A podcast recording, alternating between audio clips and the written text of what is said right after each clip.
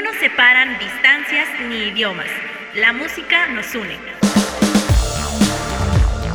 Bienvenidos a Mezcolanza con Ari Perón. 4 9 de la tarde, querida familia, nos vamos a ir 5 9 aproximadamente en este capítulo de Mezcolanza. Estamos en temporada nueva, familia, temporada 5, capítulo 1. Estamos totalmente en vivo y a todo color, desde Iztapalapa hasta su corazón, querida familia. Y el día de hoy, pues nos vamos rápido, pero no sin antes agradecerle al querido Chino, eh, aquí en la producción, en los mensajes del WhatsApp, en la computadora pirata de Rafael, que le mandamos también un saludo o una oración ya que está en el reino de los cielos canadienses, ¿no? Ahí está el Rafa. Pero por mientras aquí el chino, el hombre de las ocho manos, está sacando adelante todo este pedo. Y bueno, el día de hoy nos vamos a ir rápido ya que hay mucha información y no vamos a quitar más tiempo. Nos vamos a ir a un género rápido apto para el slam, el mosh, el pogo, circle pit o como coño le llamen al bello acto de correr y romperse su madre al ritmo de guitarrazos rápidos, bajos brutales y voces algo crudas. Esto es opcional, ya que en este especial vamos a hablar de punk rock.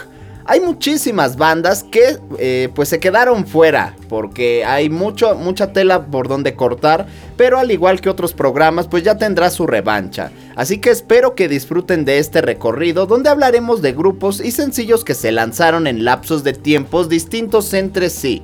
Así que vamos a escuchar una evolución rápida del punk rock y va a decidir si se queda en los 70s, 80s, 90s o lo que le siga. Así que vámonos a la clase de historia. El punk rock es un género musical que empezó a mediados de los años 70. Este se caracteriza en la industria por su actitud independiente y contracultural. En sus inicios, el punk era una música de composición minimalista, muy simple y cruda, a veces descuidada. Un tipo de rock sencillo con melodías agresivas de duraciones cortas, sonidos de guitarras amplificadas poco controladas y ruidosas cargadas de mucha distorsión escasos arreglos e instrumentos y por lo general compases y tempos rápidos. Las líneas de guitarra se caracterizan por la sencillez y crudeza del sonido amplificado y muy distorsionado que crean un ambiente sonoro agresivo heredado del garage rock. En ocasiones, pues el bajo sigue la línea del acorde y no busca adornar con octavas ni arreglos en la melodía, pero por lo general en las primeras formaciones de punk aspecto que se repetiría más adelante con bandas de post, el bajo presenta arreglos sencillos y constantes, luciendo en muchos de los casos más que la guitarra. La batería lleva un tempo acelerado con ritmos sencillos de rock and roll, las voces varían desde expresiones fuertes a violentas o desgarradas, mientras las letras se caracterizan por tratar temas políticos y sociales llevando un mensaje de conciencia que se extiende con el objetivo de denunciar por medio de la música estos problemas. También se tratan temas relacionados con las drogas, obviamente, a veces el amor, pacifismo, etc. Pero no obstante, eh, desde finales de los 70s e incluso antes, a excepción de la lírica, estos aspectos fueron cambiando dado que las nuevas bandas formadas en ese tiempo, en general de hardcore y otras más tradicionalistas, agregaron cambios de acorde muy rápidos en la guitarra y arreglos, para mayor complejidad y solos de guitarra, heredados directamente del rock and roll y el rockabilly. En el bajo se introdujeron los arreglos con octava, la batería acelerada, este, aceleraba, perdón, más el ritmo y tempo y las voces eran mucho más fuertes. Aunque el término punk rock fue utilizado anteriormente por los críticos de rock estadounidense a principios de la década del 70 para describir las bandas de garage de mediados de la década del 60. Este género explotó en la corriente musical a finales de los años 70 con las bandas británicas Sex Pistols, The Clash y The Damned, y los estadounidenses Ramones, The Dead Boys y Blondie. En la década siguiente, o sea los 80, surgirían dos movimientos dentro de la escena independiente del punk rock que se caracterizarían por seguir las ideas de la ética hazlo tú mismo o en inglés más popular, do it yourself, con una fórmula musical mucho más agresiva, rápida y veloz. En Estados Unidos el hardcore, con bandas como Black Flag, Minor Threat, Los Dead Kennedys, Circle Jerks, Bad Brains, etc., las cuales ayudaron e influenciaron a músicos que más tarde conformarían la escena hardcore melódica, skate punk, nardcore y straight edge youth crew. Y en el Reino Unido el famoso UK 82, con bandas como The Exploited, GBH, Chaos UK, Discharge y Barrookers, cuyas últimas dos dieron continuación e influencia a formas más extremas del punk como el deep beat, el crust punk y grindcore. Posteriormente, muchos músicos influenciados por el punk rock, pero con distintos intereses musicales, eh, formarían bandas de post-punk, heavy metal, grunge, emo, noise rock, ska, new wave, rock alternativo, gótico, etcétera, etcétera. En los años 90 aparece el grunge con bandas como Nirvana, Pearl Jam, Alice in Chains, etcétera, etcétera. Más tarde, las bandas californianas de skate punk y hardcore melódico seguirían vendiendo millones de discos como lo hizo The Offspring, Rancid y Nox. A mediados de los 90 el mercado musical promovería bandas de pop punk como Green Day o Blink 182. Asimismo, bandas de punk, hardcore y street punk como The Casualties, Blank 77, Agnostic Front, Violent Society, First Step, Battery y Good Clean Fun, etcétera, siguieron formándose. Así que antes de irnos con la primer canción, eh, pues ustedes díganos si eran eh, punk rockers, vamos a hacer, no sé si podamos hacer encuesta, yo creo que ya sería pues abusar de la mafia del poder, ¿no? Aquí porque el chino pues casi explota estando aquí solo sin Rafa, que lo extrañamos mucho, nos hace falta aquí en cabina para poder sobrellevar pues todas las chingaderas que pasan, ¿no? Y también pues para preguntarle al chino como siempre, pues qué opina de este famoso punk rock, ¿no? El chino fue punk en su adolescencia, guamera, una mera, siempre fue de reggae, de cumbia, ¿qué pasaba con el chino en, mediados de los 70? ¿Ya existía el chino?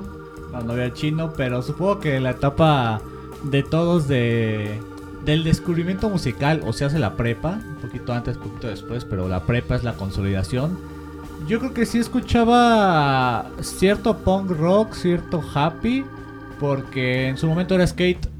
Entonces, pues, claro. de la mano, chicle con pegado. Jugaba, jugaba Tony Hawk y pues todo el soundtrack era...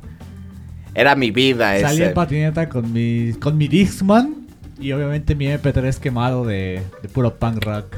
A huevo, pura pura música bella, no vamos a dejarlo así. Nos vamos con la primera canción de este especial, espero lo disfruten mucho, este programa fue difícil pero va a tener su revancha. Esto es de Rancid y se llama Telegraph Avenue. Estás en Mezcolanza, solo en Radioland.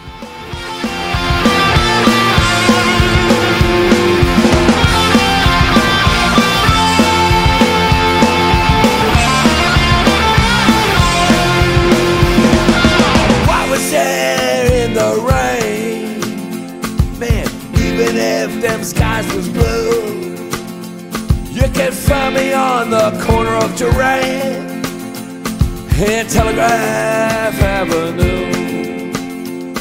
When I was only 17, I knew what I had to do. So I grabbed my left-handed guitar and I headed out to Telegraph Avenue.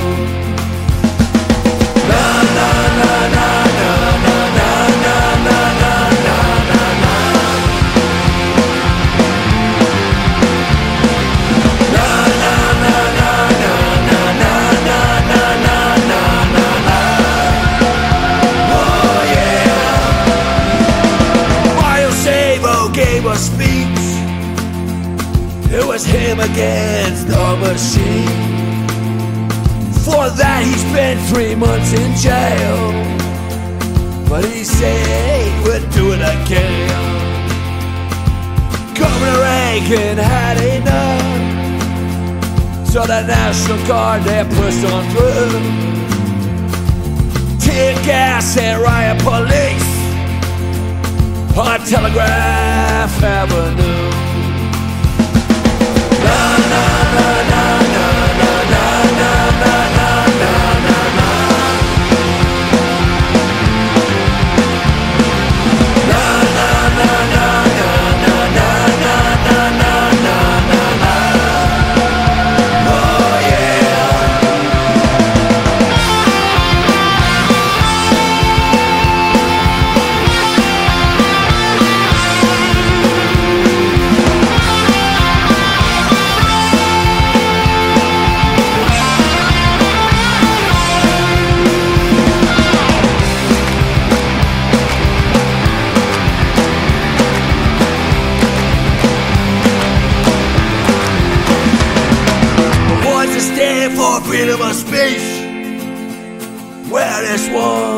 goes out to you. I can still hear your voice on Telegraph Avenue. Na, na, na, na,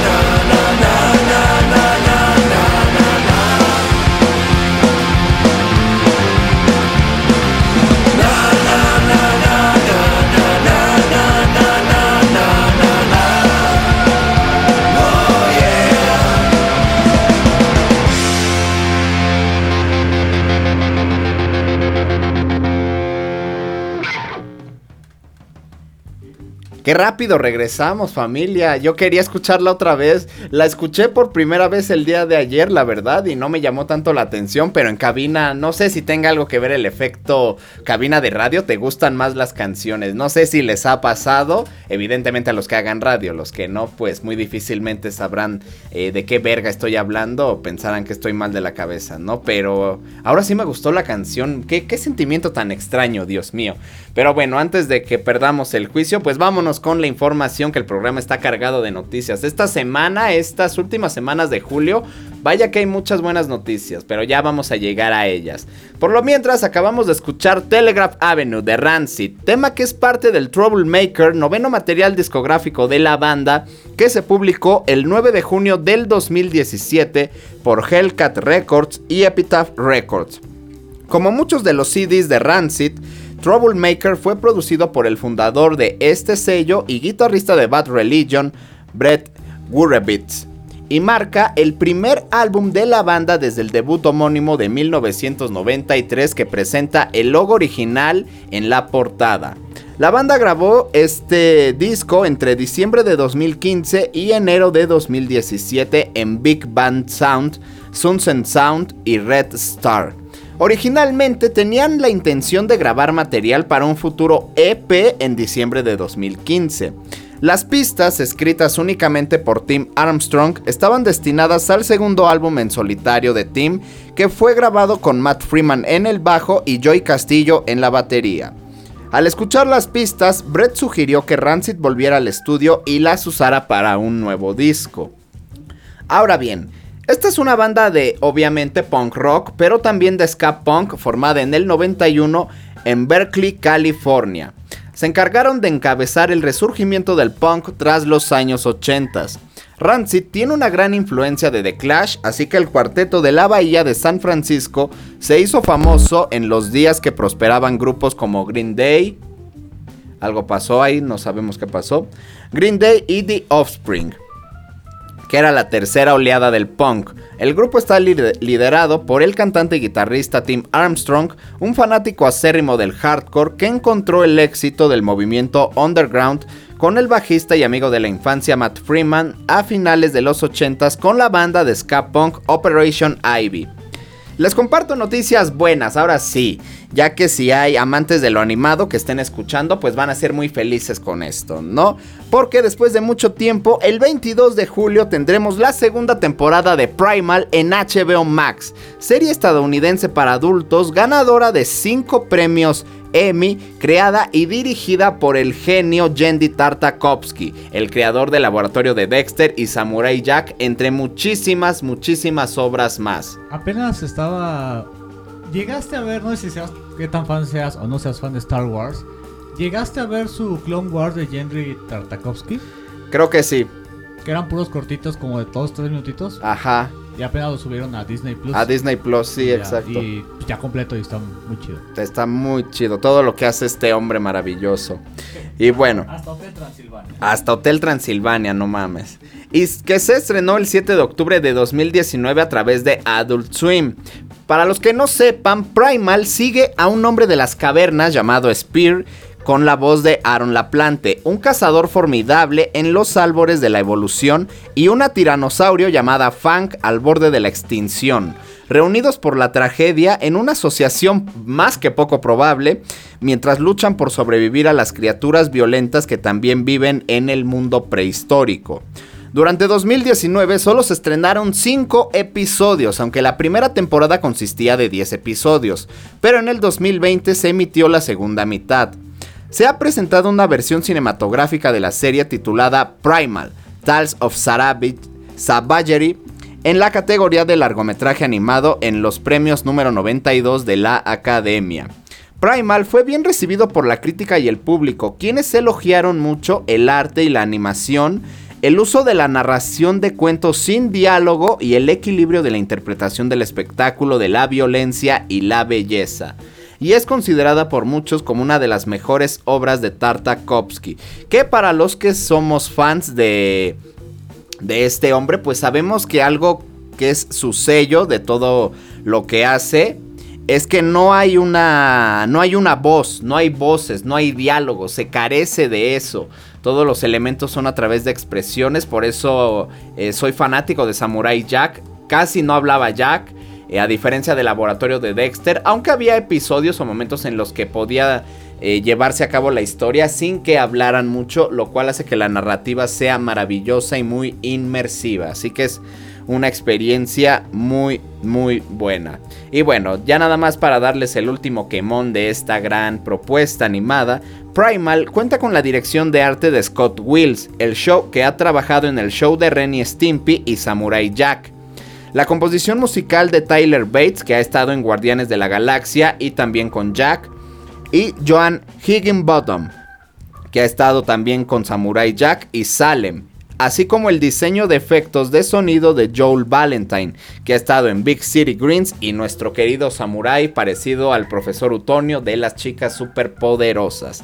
Así que bueno, esto está súper chingón, güey. Si no han tenido la oportunidad o no conocían a Primal, eh, de verdad es algo que vale muchísimo la pena. Los invito a que vean eh, la serie está en HBO, lo repito, ya hay un tráiler de la segunda temporada en YouTube a través del canal de HBO y bueno, yo que soy, que me encantó esta serie, que soy fanático y miren que no me gustan los dinosaurios, ven que hay mucho estúpido suelto por ahí que les gustan los dinosaurios y se conforman de una manera eh, extraña y asquerosa, pues bueno, este no es el caso. Esto es una serie muy cruda, muy salvaje, pero con una carga emocional muy muy linda. Así que ojalá le puedan dar oportunidad a esta serie. Los capítulos creo que duran 20 minutos, 22 minutitos. Legal. Habitan series de una hora y veinte. Güey, si ven Friends, o sea, que no vean Primal, no... Ah. Nos vamos con la siguiente canción. Esto es de X, de Half Notes. Estás en Mezcolanza en el especial de Punk Rock.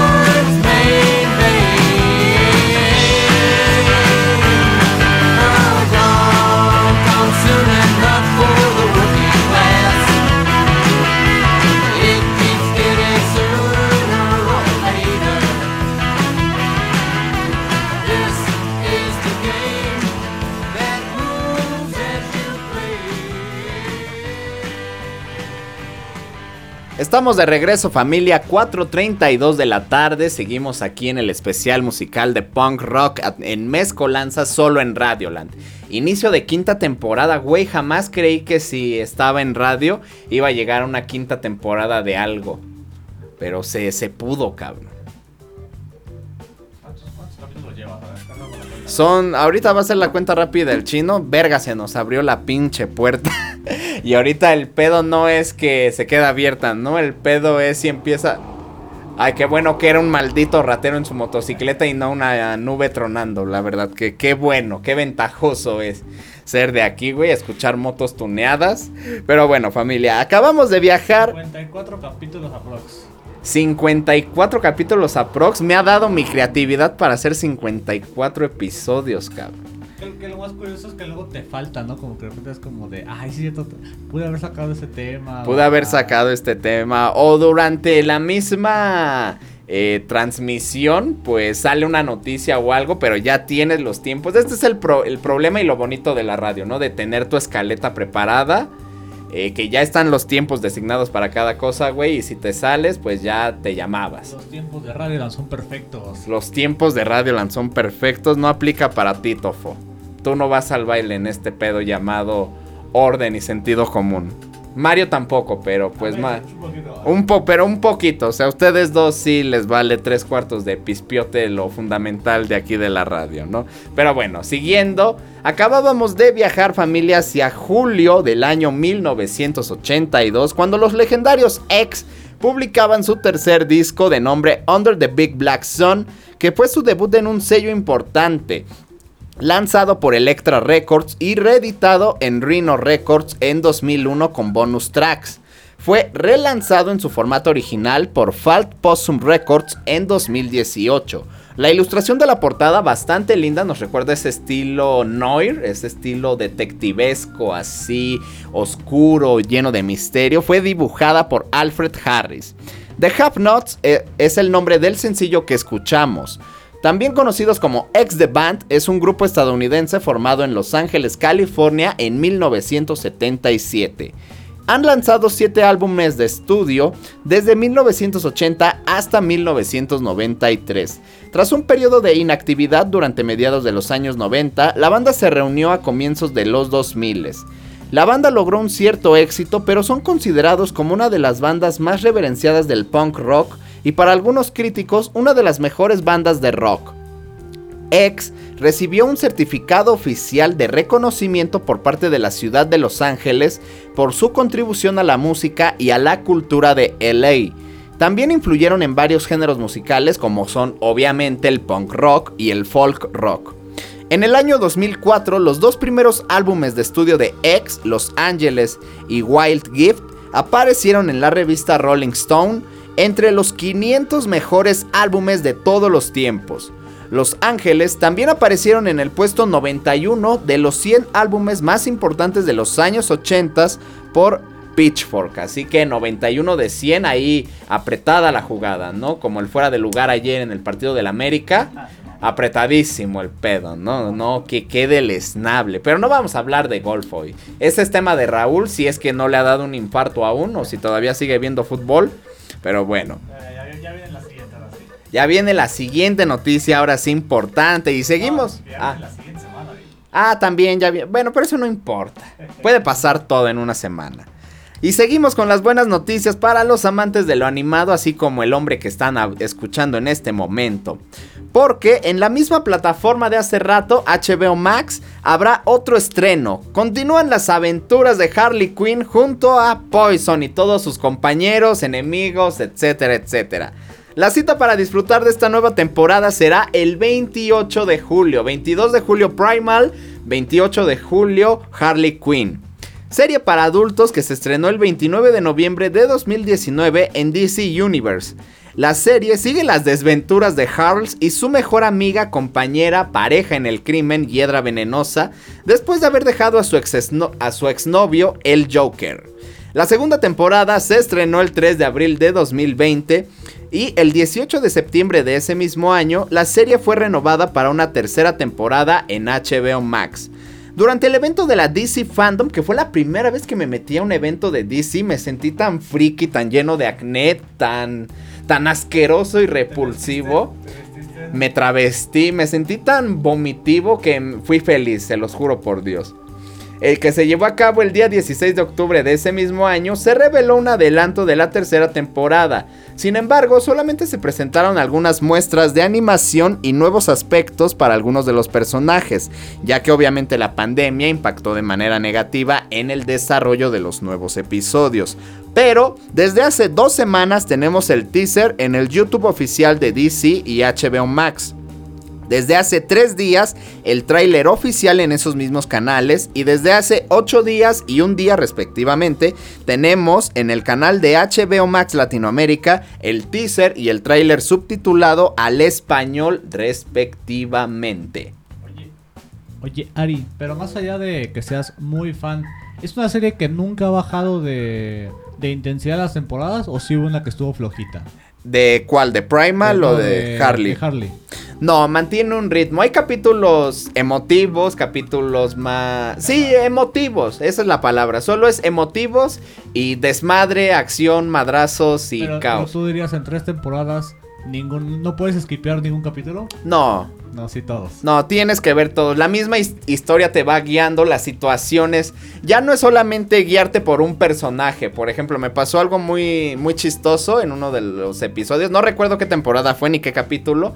Pero este se enfrentan. eh, se está enfrentando la pandilla de Harley a, a todos los supervillanos, ¿no? Y en una de esas, pues, el que tiene. Pues su mayor obstáculo es Bane. Y ya termina el capítulo, pero lo que te impulsa a ver el siguiente capítulo es saber qué va a hacer Bane. Ya te olvidas de Harley Quinn y de eh, Hiedra Venenosa, del Doctor Psycho, eh, y Clayface. Lo que quieres saber es qué va a hacer Bane. Así que eso es bastante entretenido. Ya no lo ves solo por los principales. ¿Quién Yo creo que la manera es que bueno, hicieron a un tiburón marica, lo cual me parece sumamente extraño, pero es disfrutable porque no te están vendiendo nada, a diferencia de todas las producciones progresientas y fachas de Disney. Y sí, te estoy hablando a ti, Pinocho con hada madrina negra, y te estoy hablando también a ti, este, ay, ¿cómo se llama? No sé, todas estas series grotescas y progres, también a ti, La Bella Durmiente. No, ¿quién era? Eh, la Bella y la Bestia. Ya tiene, pero también ya pues nos ponían a Lefou como maricón y todo este discurso woke. Pero bueno, no voy a hacer corajes. El día de hoy no. Pero bueno, vale la pena. Vale muchísimo la pena ver esta serie. Así que nos vamos con la siguiente canción. Esto, esto es un clásico. Ever Fallen in Love with Someone You Shouldn't Be. De los Buzzcocks.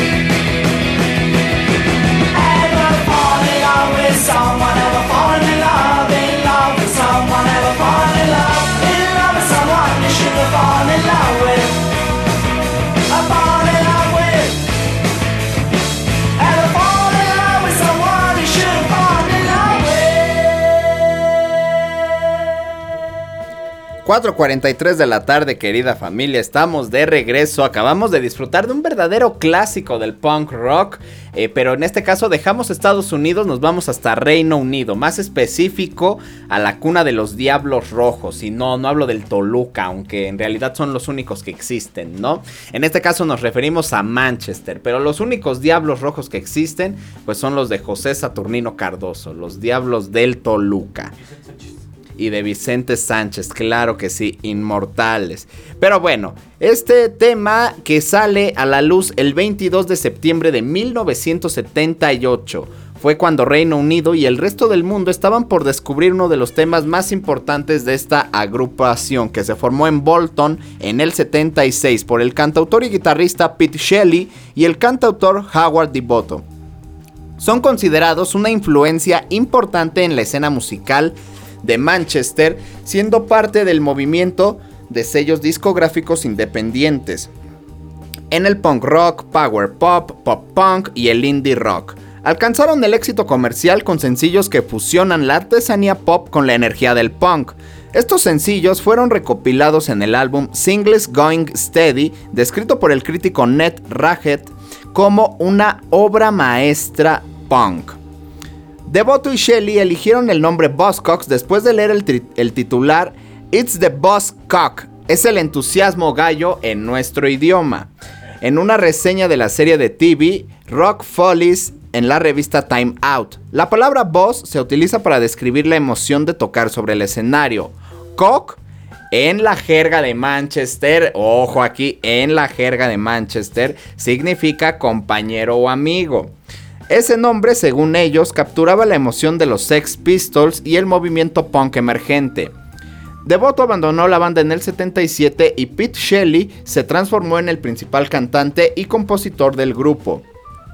El tema se desprende de Love, Love, Bites, su segundo material discográfico publicado el 22 de septiembre del 78 a través de United Artists Records. Llegó al puesto número 13 de la lista británica de ventas y ahora vamos a hablar sobre la canción y algunos wikidatos, que ya aquí el chino ya se acordó de uno, el principal y más conocido de esta canción. Así que bueno, empezamos. Durante noviembre del 77, la banda vio el musical Guys and Dolls en televisión en una casa de huéspedes en Edimburgo, Escocia. La canción estuvo inspirada en un diálogo de la película que dice así, cito, Have you ever fallen in love with someone you shouldn't have? Al día siguiente, Shelley escribió la letra de la canción en una camioneta afuera de una oficina postal, y la música fue compuesta poco después. En una entrevista, Shelley dijo que la canción se trataba de un hombre llamado Francis, con quien vivió cerca de 7 años. Y bueno, la banda Thursday versionó la canción en 2005 para el soundtrack del videojuego Tony Hawk's American Wasteland, Peter Yorn compuso una versión para la banda sonora del film Shrek 2, nuestro ogro verde favorito que salió en el año 2004. Y en el 2011 se realizó un cover estilo jazz para la telenovela neozelandesa Shortland Street, donde la actriz y protagonista Amanda Billing se encargó de cantar. Esta versión alcanzó el número 24 en Nueva Zelanda. Así de bonito, así de impactante fue esta canción y sobre todo esta banda para todo el mundo. E incluso los tuvimos en nuestro país, en el extinto y desaparecido Sala Plaza Condesa, por parte de un festival que ahora es una vasca, eh, pero no me acuerdo cómo se llama, maldita sea. Chino, cuando ocupaban toda la Roma, el Marvin, ya.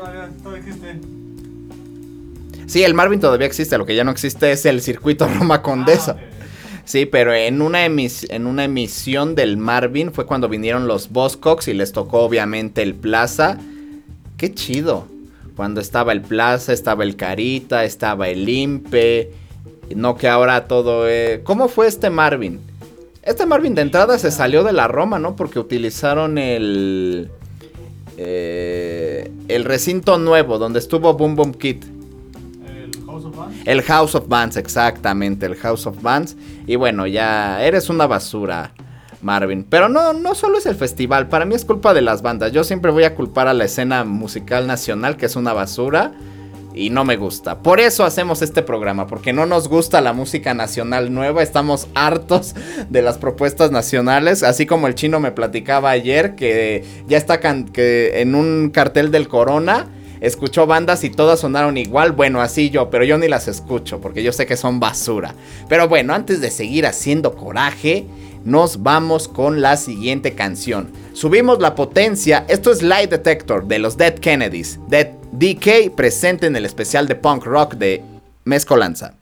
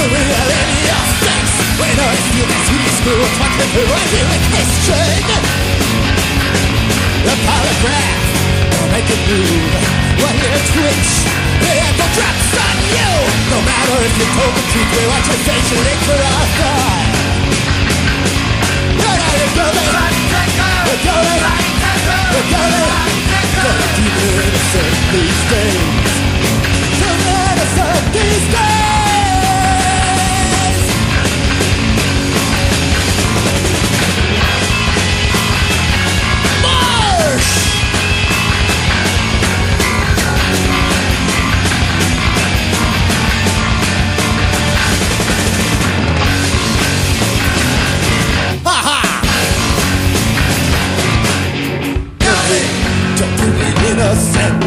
Guilty, it says so on your face. Guilty, when you try to find. Guilty, live on a job that pays. Guilty, when you file a complaint. It's guilty, to your face last night. Guilty, says so on page three. Guilty, think a guy like me bastards in your car. Thinking out for your sleep. Open your mouth,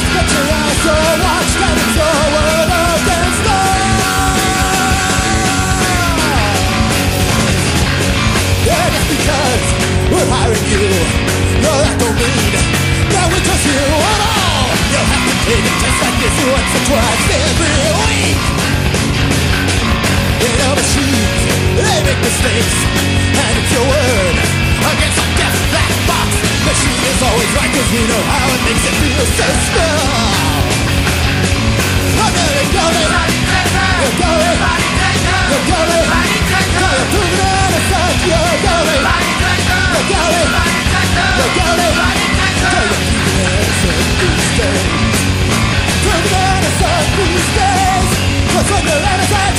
when you're when you're innocent, just don't pay.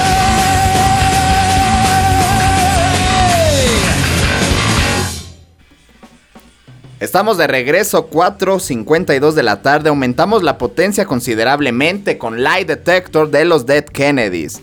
Avanzamos hacia 1986, banda surgida a fines de los 70s en San Francisco. Fueron una de las primeras bandas de hardcore punk americano que tuvo un impacto significativo en Reino Unido. Y antes de seguir, el chino tiene un agradecimiento para la gente que nos está viendo a través de Twitter. Eh, así que vas, chino. Esa madre, eso fue lo que dije. Así es, sal- saluditos por ahí a Cero Supa, Alexis de Nexis, Go With Him, Lizzie Sophical y The Intimidator.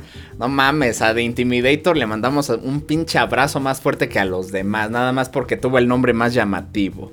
El, dice Ospang 1, hey bro, cuenta la historia de la plumilla. O el de. Ah, ya, de la historia de Instagram. Bueno, va, rap. Acabamos este bloque de los Kennedys y les platico la- el motivo de mi historia con las plumillas de Rancid. Claro que sí. ¿Cómo se llama este cabrón? ¿No? ¿Os qué? Ospang. Ospunk a huevo. Ah, huevo. Ahorita contamos la historia de esa plumilla, pero por mientras la clase de historia para los que no conozcan a los Kennedys. Las letras de DK son por lo general de naturaleza política, satirizando figuras políticas liberales y conservadoras, y la autoridad en general, así como la cultura popular e incluso el propio movimiento punk. Esta combinación de sarcasmo, sátira y humor negro en sus letras las diferenciaba de otras bandas punk de ideología política de izquierda. Siempre atrajeron una considerable controversia por sus letras e ilustraciones provocativas. Varias tiendas se negaron a vender su música e incluso tuvieron demandas a lo largo de su carrera provocando un debate sobre la censura en el rock, que qué horrible que en estos tiempos woke sigamos teniendo estos problemas con la censura. El tema que escuchamos pertenece a un disco que sufrió ese conflicto legal.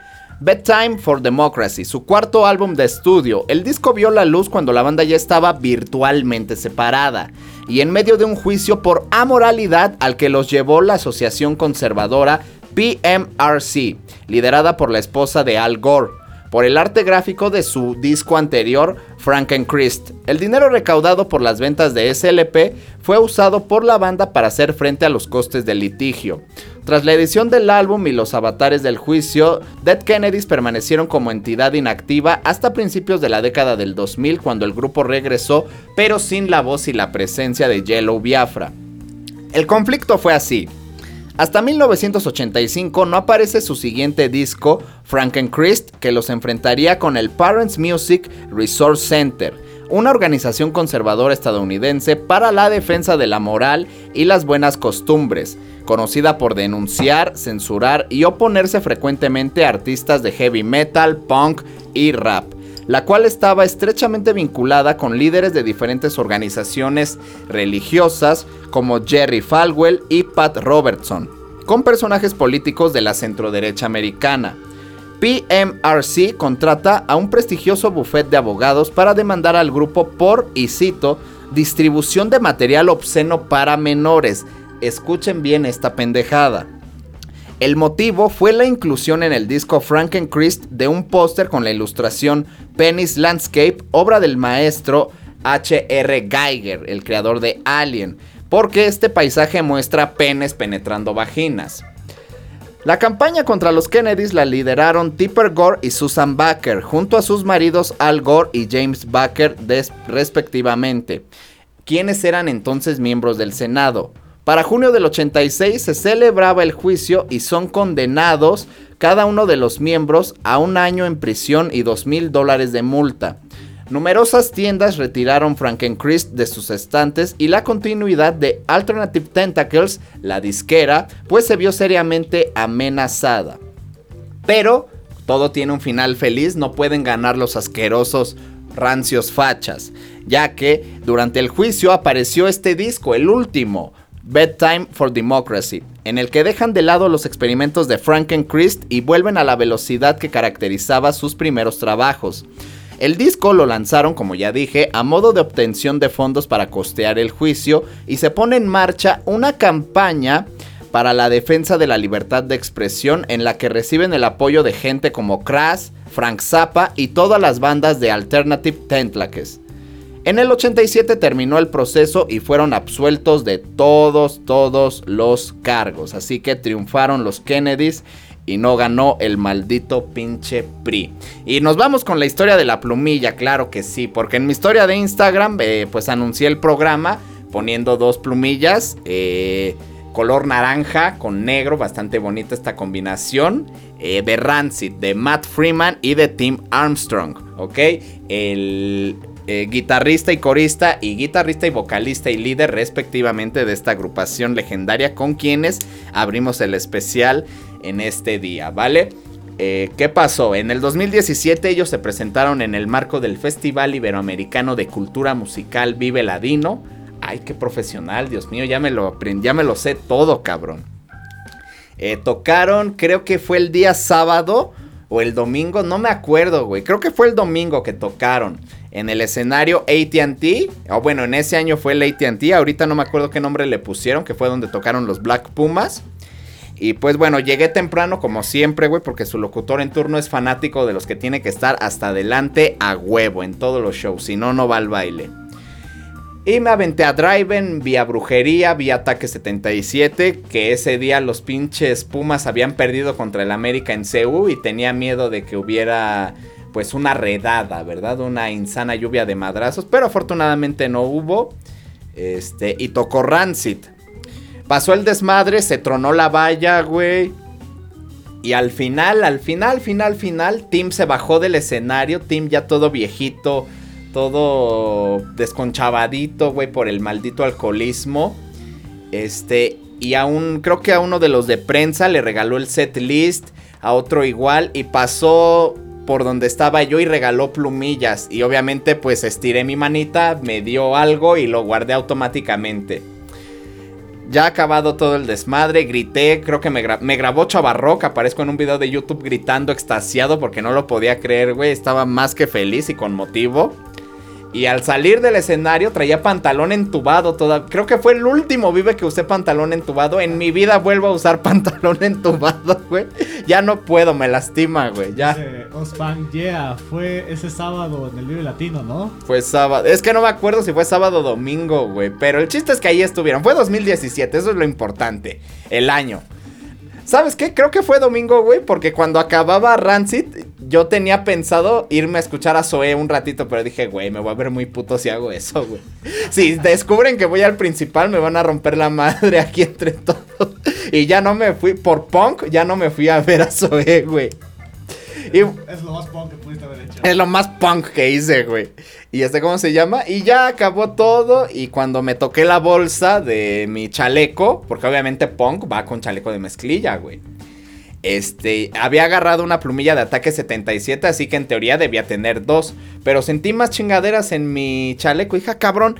Y cuando vi que eran dos plumillas, casi me tiro a llorar. Porque dije, güey, a lo mejor, este, o sea, se le pasó, no creo que lo haya hecho así de, ah, sí te vi echando desmadre, ¿no? Pues no. Pero me dio dos, güey, y lo conservo súper cabrón. No tuve set, pero tuve las, tuve las plumillas de Rancid. Así fue un vive muy, muy verga. Esa es la historia detrás de la fotito. Y si quieren ver más fotitos, tengo ahí hasta un video. Creo, es el, creo que es el video con más reproducciones que tengo en Instagram de Rancid. Así que con 8000 o 10000. Ahí síganme ustedes en mi perfil, AriP-L. Con una foto de un gato gris con blanco. Ese, ese mero soy yo, güey. O sea, no soy el gato, no sean Dice brutos. Os, lo más punk que pudiste haber hecho fue irte a ver a Zoe. Sí, güey, pero el pedo es que había un chingo de punks ahí, güey. O sea, el escenario es, no, no es pequeño, güey, y la afluencia de gente estuvo cabrona. Había muchísima gente ahí con Rancid. Y ya, lo más cagado, lo punk, ahí lo punk, güey, no fue lo que hice yo. Lo punk es que escenario, ese escenario lo cerró la barranca. Eso sí es punk, güey. o sea, en ese escenario, ¿sabes quién estuvo? Hasta del orden me estoy acordando. Fue Driven, algo de metal. Acá Mexa con una chava muy buena onda. Aventaron una calavera, llavero, no sé qué. Era bien pinche dura que me pudieron haber descalabrado. Pero afortunadamente la atrapé, güey. Después fue brujería. Creo que el Iran Roll. Este. El ataque. Rancid. Y lo cerró la barranca. A lo mejor se me está yendo por ahí una banda. Pero, o sea, estuvo rasposo el escenario, güey. Y lo cerró la barranca, cabrón. Es- eso sí es punk y no mamadas.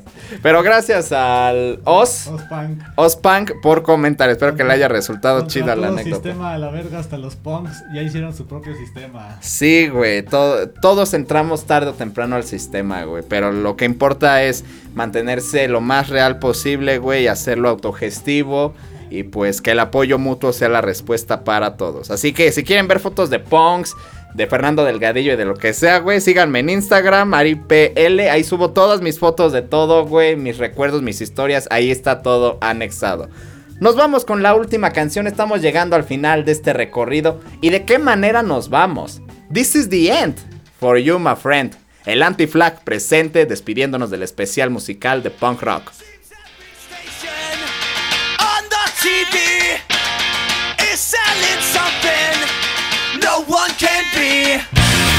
everything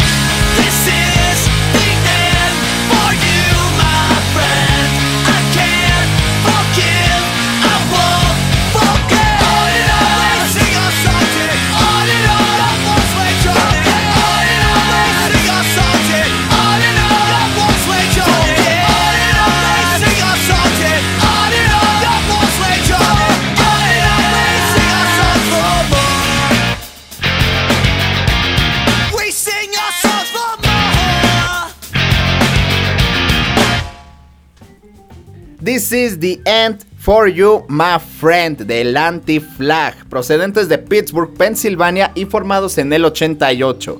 La banda ha tocado en los cinco continentes y son conocidos por sus letras políticas e idealistas, tocando a favor de los derechos de los animales y apoyando a PETA.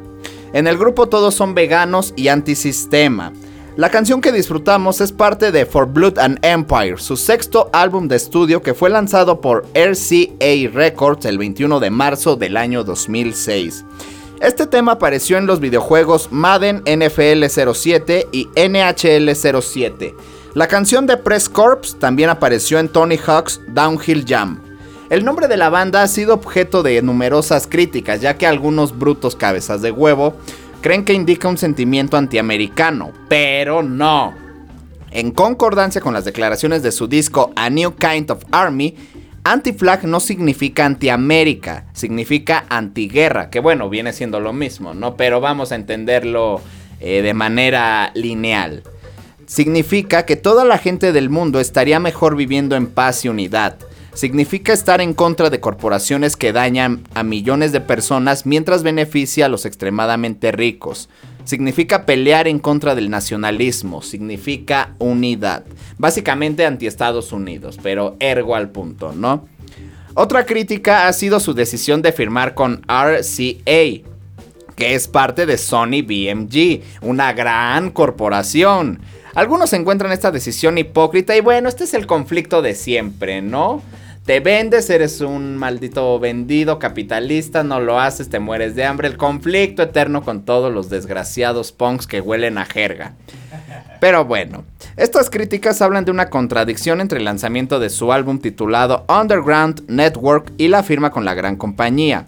Pero en una entrevista con el periódico inglés The Guardian, Justin Sane declaró que habían firmado con una gran discográfica porque iban a tener pleno control sobre lo que grababan, con quienes iban de tour, no serían censurados, etcétera, etcétera. Y en palabras de Justin, y cito, si hay alguna posibilidad de que seamos oídos a mayor escala, es esta. Llevamos siendo una voz en el desierto demasiado tiempo. Nos queda un minutito y no me resta más que agradecerles a todos los que se sumaron aquí al en vivo en Twitch. Este, a todos los que vieron. Ah, no, solamente en Twitch, ¿verdad? Ya no vamos por Facebook. Bueno, todos los que estuvieron en Twitch, chido, a los punk. Gracias por recordarme la historia de Rancid, güey. Este, gracias a todos los que estuvieron escuchando. Eh, sigan las redes sociales de Radioland, suscríbanse al canal de YouTube. Ya está la segunda parte de la entrevista a nuestra leyenda de la lucha libre, cortesía de su servidor, el chino y Rafa, con la cobra. Ya está la segunda parte en YouTube. Ahí chequen la primera parte, obvio la segunda.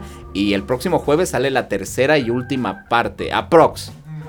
Aprox, puede pasar cualquier cosa. Igual el chino se suicida, se nos muere de COVID, todo puede pasar, güey. Yo soy Ari Perón, gracias al chino por la producción, por el espacio. Nos vemos el próximo jueves. Y yo creo que vamos a seguir con el punk, los sonidos que huelen a jerga. Nos vemos, familia. Paz. El viaje de hoy ha terminado. No te pierdas la próxima emisión por Radio.